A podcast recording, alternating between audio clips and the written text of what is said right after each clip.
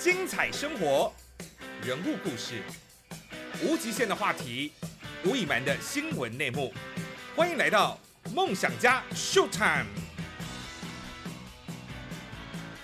好，时间过得很快，来到了四月份了。我相信对很多新闻从业人员来说呢，一定会觉得今年的时间过得特别的快，因为其实从三月份开始，我就陆陆续续有相当多的大事件发生哦。其实说实在话，在去年来说，因为疫情的关系，所以其实在上半年也会觉得时间非常快，因为每天呢都在呃追踪相跟疫情相关的一个新闻。但在今年呢？感觉过了二零二零，好像运气应该要好一点，但是呢，其实，在三月份开始就呃蛮多的这种负面的大型的意外事件哦。因为像之前在三月份的时候呢，就有一辆哈，这个是从新店要去李明郊游的哈，这个游览车在回程的路上经过苏花公路，却自撞了这个山壁哦，导致有一些死伤的意外。那其实这个苏花公路本来就是。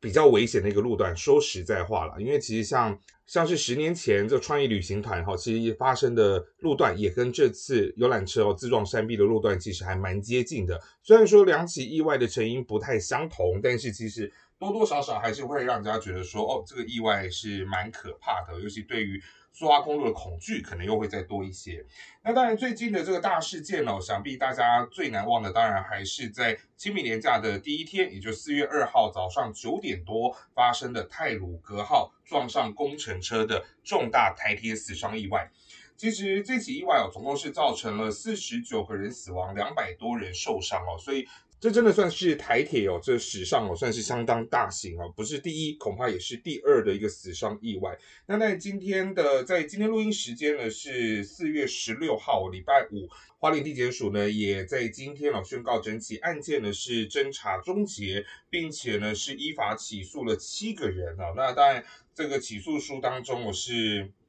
蛮清楚的记载这个过程，那同时也看到了相当多让人气愤的人谋不臧。那这个部分我们留到后面再讲。那其实回到事发当天早上哦，那一天其实对各家的媒体人员来说，其实，在清明连假这四天哈，大家其实会觉得说啊，反正连假嘛，这个可能事情也不会太多，所以其实大家就带着一个比较轻松的心情去上班。那当然我也不例外，因为其实清明连假是四天，其实我都要上班的。那还记得当天早上在十点多吧？哦，跟几个同业朋友，大家还在用 Line 在聊天。那那个时候大家讲到，就是说啊，要差不多要来看看啊，因为清明年假一来新闻事件比较少。那二来就是，反正班还是还是得要上，哦，所以大家就开始在想说，那下午的新闻稿单哈要开些什么？那结果没想到呢，呃，有一个讯息传了进来哦，那个时候是腾讯讯息讲说啊，有普优马号出轨哦，那这个我没有讲错，因为其实当时的状况其实还不明确，所以那个时候听到是普优马号出轨。那时候吓了一跳，因为其实，在经历之前，呃，在西马车站哦那个普悠玛出轨事件之后，我们大家都有意识到，其实台铁的意外哦，大概都会蛮严重的。好，那所以那个时候在状况还不明的时候，我们一直在等前线的讯息传回来。那在网络上哦，有些伤者哦，就是在有些乘客哦，在离开车厢之后呢，他们就拍照，把这个现场状况传到网络上面。那起初看到这个照片的时候，大家还觉得说，哎，看起来好像还好，因为那时候是看到，呃，说是呃工程车撞上火车，那有导致有出轨的意外，所以那个时候我们在看到那个照片，想说啊，那可能火车行驶经过的时候。那可能工程车从边坡上面滑了下来，那可能撞击到可能比较车尾的部分，好，那所以在照片上看到，哎，有工程车的残骸没有错，那火车也是出轨，但是车底并没有很严重的变形，所以那时候刚开始是研判说，可能这事故呃是有点离谱啦，就是说怎么会呃工程车闯入轨道区发生这个意外，但是第一时间想说这个死伤的状况可能不会太严重。但结果陆陆续续哦，包含现场回传了哦。刚开始接到是一个人欧卡，就一个人被发现的时候是已经没有生命真相，另外有两个人受伤，所以大家开始哦，台北开始陆陆续续调动记者哦，要开始往花莲来前进。那这时候遇到一个问题了，遇到这种重大事件，你想要最快前往花莲的方式是什么？啊，第一时间大家想到说，哎，可以搭飞机去啊，就是从台北到松山机场直接搭飞机去花莲，这应该会是一个最快的交通方式。就后点开这个飞机时刻表一看，哇，这个一天只有两班飞机啊！这个最早的是早上的七点多哦，下一班就是傍晚的六点多。但其实那个时候连中午都不到，所以长官当然公司的主管当然不可能让你说，哎，那我们晚上搭六点多的飞机去现场，当然没有办法，所以就开始寻找其他的方式。那搭火车呢？后来想到说，不对啊，这起就是火车的意外，那可能火车也会受到影响，所以。后来也不不搭火车哦，所以陆陆续续大家是搭着采访车哈，就是有驾驶哈，载载着记者哦，就是前往花莲。那因为刚好是年假的第一天啦，所以其实整个在路上都非常非常的塞哦，所以其实现在回顾起来哈，其实当天大概中午以前从台北出发的记者，呃，到了傍晚六点。都还没有抵达现场，所以我们必须得要靠着可能在地的花莲驻地哈，赶赴现场之后，把第一手现场的画面消息不断的传回台北。那我刚刚讲到说，最初我们是听到是一个人欧卡，两个人受伤啊，那这个死伤人数看起来其实也不多，但是后来我们看到一个数字，二十六欧卡，已经有二十六个人被发现的时候已经没有生命真相，这时候大家就抽了一口气，发现这起事件。真的很严重，因为其实过去很少有这么重大的案件是有到二十六人欧卡的状况。那接着，因为这个泰鲁格号哦，它从这它从清水隧道的北口进入之后，哦，那因为是撞击到了这个工程车嘛，哦，所以导致它的这个第八节到第四节车厢哦，其实卡在比较靠近隧道口的。那因为在隧道内哦，车厢有出轨，而且有跟这个隧道壁来做撞击，所以其实你说要从隧道口要慢慢走到的第一节呃这第八节车厢就车头的位置，其实是有点至爱难行的。所以那个时候台铁用了另外一个救援的方式哦，就是透过呃比较南侧的车站，也就从花莲车站加派了一班自强号，也就是四零八 B 哦，这班自强号是从南往北哈，等于说是逆向的方式。哦，从隧道的南口搭载了这个搜救队员，好，以及一些医疗人员，哈，是从这个南口的部分逆向进入到隧道，才有办法接触到第八节车厢。那当我们看到第八节车厢的画面传回来的时候，更让大家觉得难过了，因为其实这个车厢这个车头，呃的四分之三都已经被撞掉了。这时候大家才惊觉说，原来这台工程车掉下来的时候，不是撞到火车的车厢。而是呢，掉下来的时候就直接在轨道区，然后并且是车头直接撞击到之后才冲入隧道，所以才会导致车头毁损的状况这么样的严重。那接着，因为在第八、第七、第六哦，这比较靠近车头这几节车厢哦，车底毁损的状况呢也是蛮严重的，所以呃，因为扭曲变形的关系，所以搜救队员其实要进入到这几节车厢要进行救援，其实。也是费了蛮大一番功夫哦，所以也带了蛮多的，像是一些破坏器材啊，希望能够制造一些呃救援的通道。那那个时候，呃，搜救队员进入到了头几节车厢的时候呢，回传的讯息更让大家觉得相当的难过，因为那个时候说，光是用目视就可以看到，可能有二十几个人是没有生命真相的。那其他伤者的状况也是比较严重，需要急需的呃协助他们来脱困送医哦。那当然，后续的状况，呃，大家在呃事发后那几天，其实透过新闻媒体也都有看到蛮多现场状况。那同时也要非常感谢，就是呃各方的这个搜救队员哦赶到现场，那并且也有提供当时救援的一些影像，大家可以呃对于这起事件哦是留下相当深刻的印象，那也当做是一个蛮深刻的一个教训。其实，在这一次哦，其实重大灾难发生之后，我们可以注意到，像是呃临近的几个县市啦，哈，台东啊、宜兰啊，甚至在双北市哈的这个救灾的能量，其实很快的就在做集结。尤其在双北市来说，哈，这个资源可以说是相当充足的，所以包含像是一些呃破坏器材车啦。哦，那还有一些搜救队员，那尤其新北市呢，他们这次也是出动了快搜部队啊。这个快搜部队他们经验可以说是相当的丰富，尤其呢他们在快搜部队也有随队的医生，所以说进入到了灾难现场的时候呢，医师如果有一些紧急的医疗处置，医师就可以当场来做，来协助伤患来做处理哦，包含像是切管啦、输液等等，其实有医师在哦，那就可以当场来做处理。那另外。呃新北市哈，他们也有所谓的呃这个坍塌车哦，是也出动首次出动来去投入救灾。那这个坍塌车主要是针对，比如说可能房屋倒塌啦，哦，或者是比较重的物品翻覆哈，所以他们车上有比较呃足够有力的的一些工具哈，可以把这些东西给撑起来，来制造更多的空间。那所以这一次其实看到这个搜救队员其实真的蛮辛苦的哈，而且也花了呃也尽量在最短的时间之内哈完成这个死伤者的呃救援，所以他们真的是非常辛苦。那他们也在。这个现场哦，也看到了相当多让人非常难过的一些状况，而这些故事呢，其实呃也透过包含他们的转述，包含他们的文章，包含就是新闻媒体的采访哦，所以让也让大家看在眼里。有些时候呢，看着这些新闻，真的会让人觉得蛮难过的。其实，在事发之后呢，有一当然现场处理完了。大家就会想问，那谁该负责呢？发生这么严重的事情，到底谁该负责？那其实有一个呃，大家不断在讨论的一个话题，就是说这个开放捐款的部分哦，到底该不该捐？该捐还是不该捐？到底这些善款要被用到哪里？真的能够交到这些被害人、死伤者的手中吗？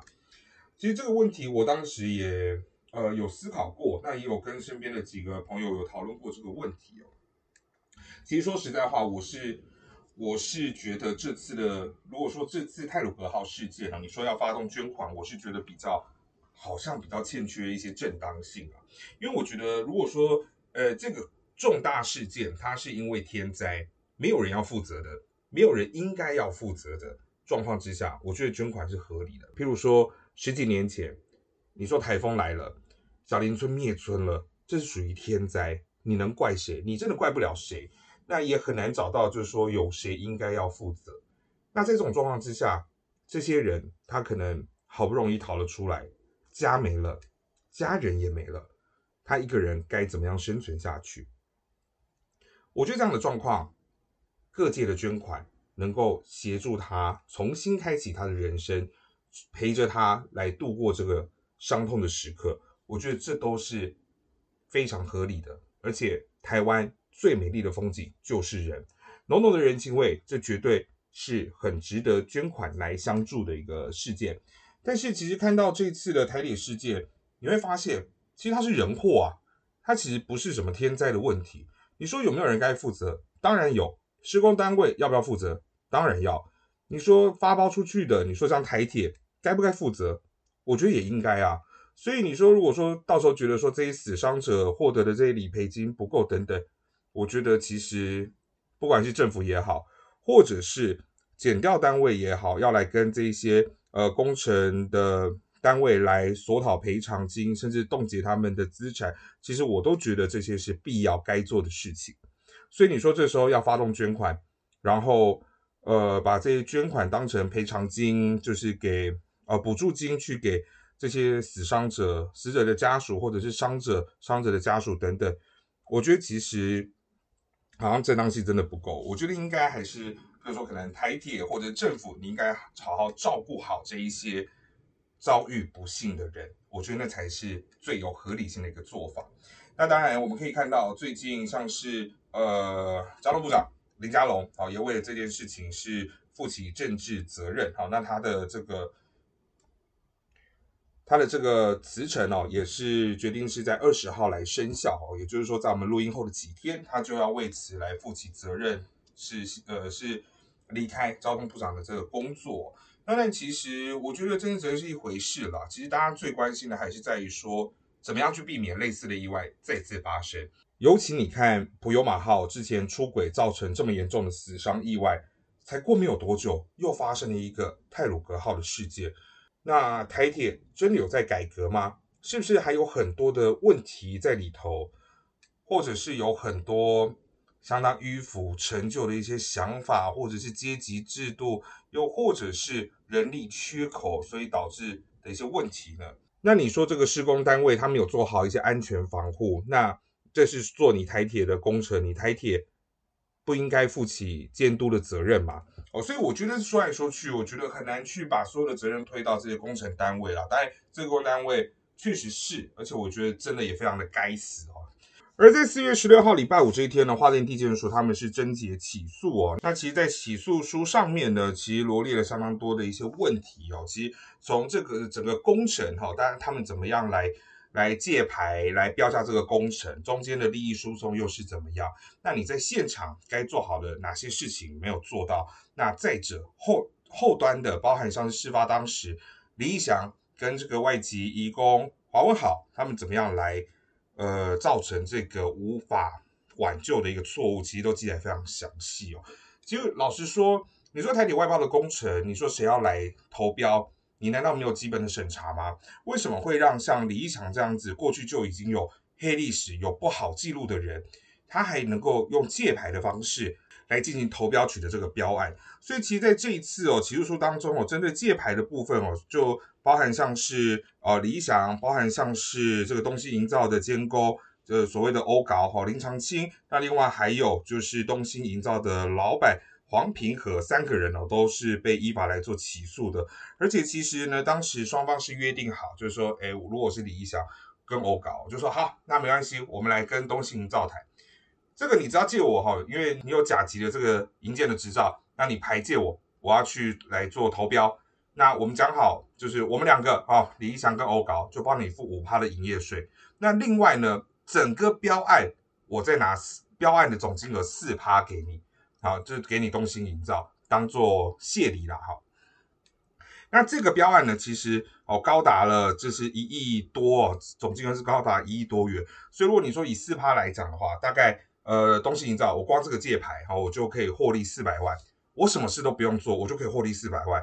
对于东西营造来说，你借不借？当然借啊，为什么不借？而且呢，像甲级营造这个牌哦，它其实有规定，你每一年要做到多少的业绩哈，你也要做到上亿元的业绩，你明年才可以继续持有哦这一个甲级营造的牌。这种感觉有点像是什么？就有点像是成品的会员卡，就你今年哈，你可能要完成消费一万元，或者是消费八次或几次，你明年才能够继续保有这个会员资格，意思是一样的。所以你站在东兴营造的立场，你会觉得说，哎，反正我一个人接我也接不了这么多这么庞大金额的一个业绩，做这么多的扣打。那有人来跟我借牌，我还有钱可以领，为什么不借？那当然，这是犯下这次大错的第一步。李义祥跟林长青跟欧高这两这两个人，好去借牌去标了这个工程。如果你好好做，你没有发生问题，那当然这是不好的啦。好，就是如果你好好做，你没有发生问题，那。或许也不会有人发现哦。那可是问题是你这次却出了这么样大一个包。好，除此之外，李祥透过借牌的方式取得这个工程，那他也找了非常多人哈，他的工人包含你说现场要做板模的啦，现场要做钢构的啦，现场要去绑这些钢筋的这些工人等等，都是由李祥一手来处理。那李祥找的这些工人之后呢，这些人都不是东，这些人都不是东西营造的人啊。那为了避免被人家发现。我通通就是你的劳健保，我都用东兴营造的名义来帮你保。那你们的薪资的部分呢，虽然是由我李义祥付给你，但是好在账面上我还是挂东兴营造付给你们薪水。好，那这些薪水在企在对这个营造公司来说，等于算是支出。好，一年就是可能一百多万的薪资的支出，我就付出去了。那这些我付出去的钱都可以拿来抵税啊。所以一来一往，其实。东兴营造也利用这个机会哦，是也逃漏税了十几万了。好，这也就为什么黄平和他的儿子黄文丽，好会在这一次的事件当中，哦，就是呃被约谈，并且呢是被以这个违反税捐稽征法的方式哈来交保哈，原因在这边。那另外我们看到，在事发当天，明明就是在清明年假，台铁这已经讲好，这个工程是这段时间是不能够施工的，但是。李想却因为施工进度落后的关系，贸然在不能施工的这一天来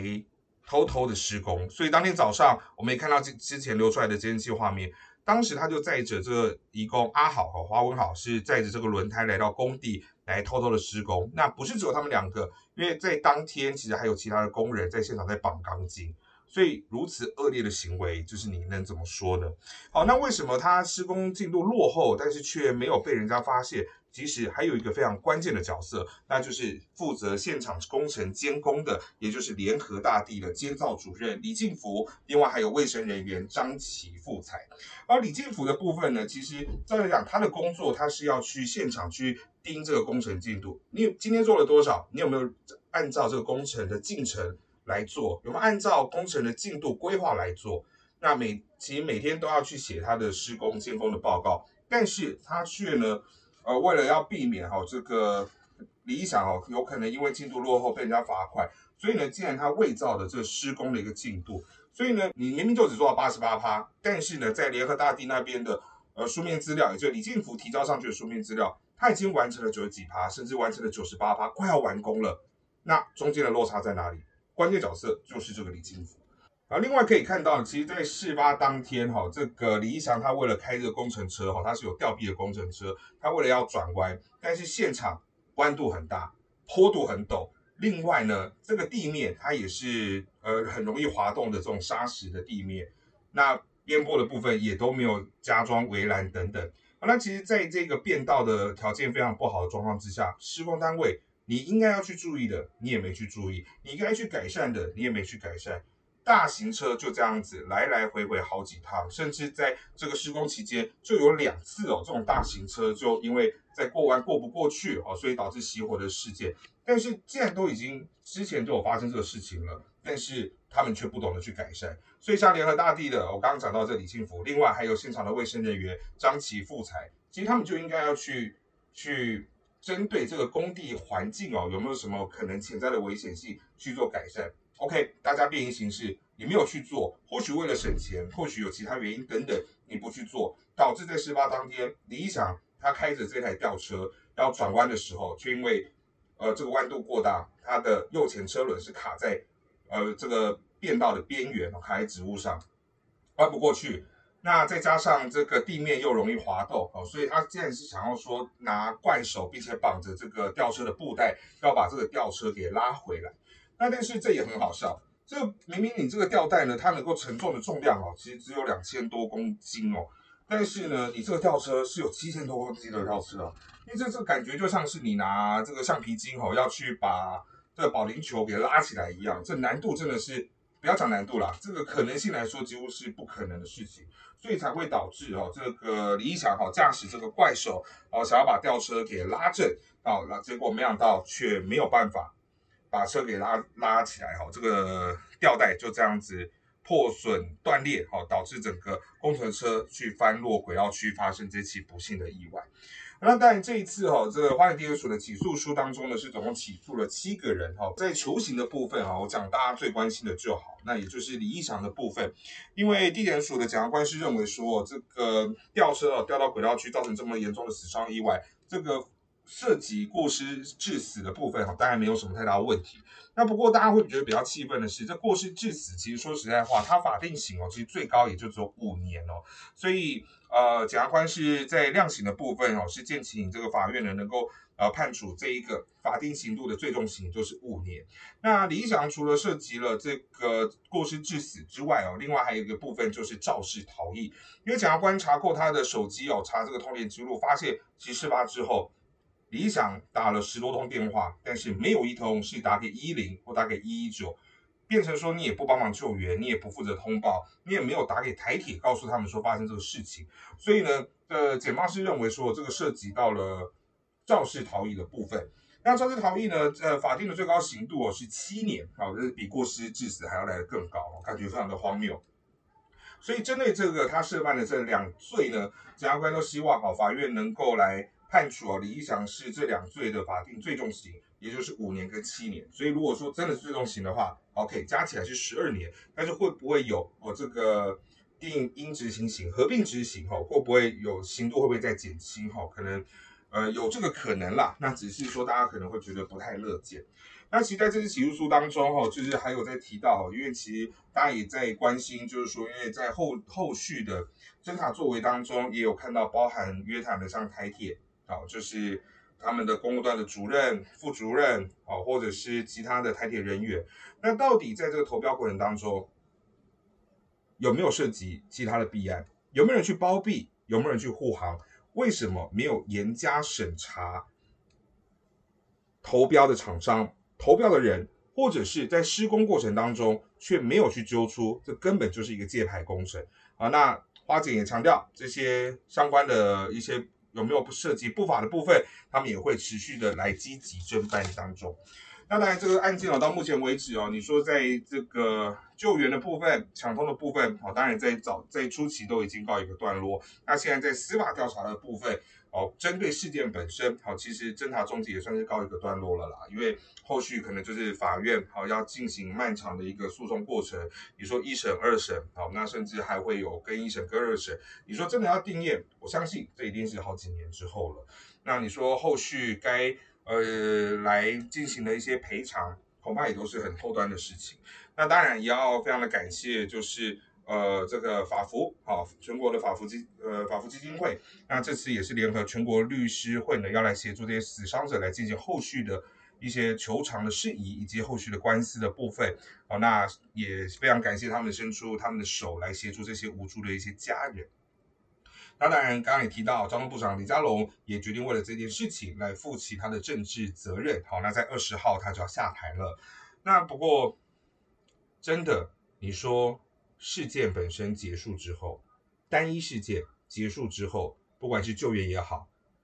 这条路抢通了也好，调查也好，司法的流程、司法的告诉，后续要进行的司法程序也好，或者是该负的政治责任也好，其实说实在。对于大家来说，最关心的其实真的不是这一些，就是我换了一个交通部长，对我来说根本没有差。我甚至换了两个、三个来说，我都觉得没有差。但其实大家真的很想知道，到底台铁有没有办法好好的改革？到底我今天坐上了台铁列车，我到底有没有办法平安的抵达我的目的地？那当然，对于花莲、台东的民众来说，真的只想要一条安全回家的路。那当然，这个。或许这个教训真的是让社会付出了非常大的一个代价，但是如果说真的能够换来台铁的改革，换来一条安全的道路，对华东人来说，未来的回家之路能够更加的安全，或许也能够让我们从这次惨痛的事件当中，能够重新获得些什么吧。好，今天的题目有点。有点硬了哈，但这个真的是最近的一个时事，那加上呃，我相信很多民众也非常的关心了，所以我想说利用这一集的机会来跟大家聊聊最近啊比较重大的这个泰鲁格号的事件。那接下来如果说还有其他值得跟大家分享的事件，我们就在节目当中相见喽。我们下次再见，拜拜。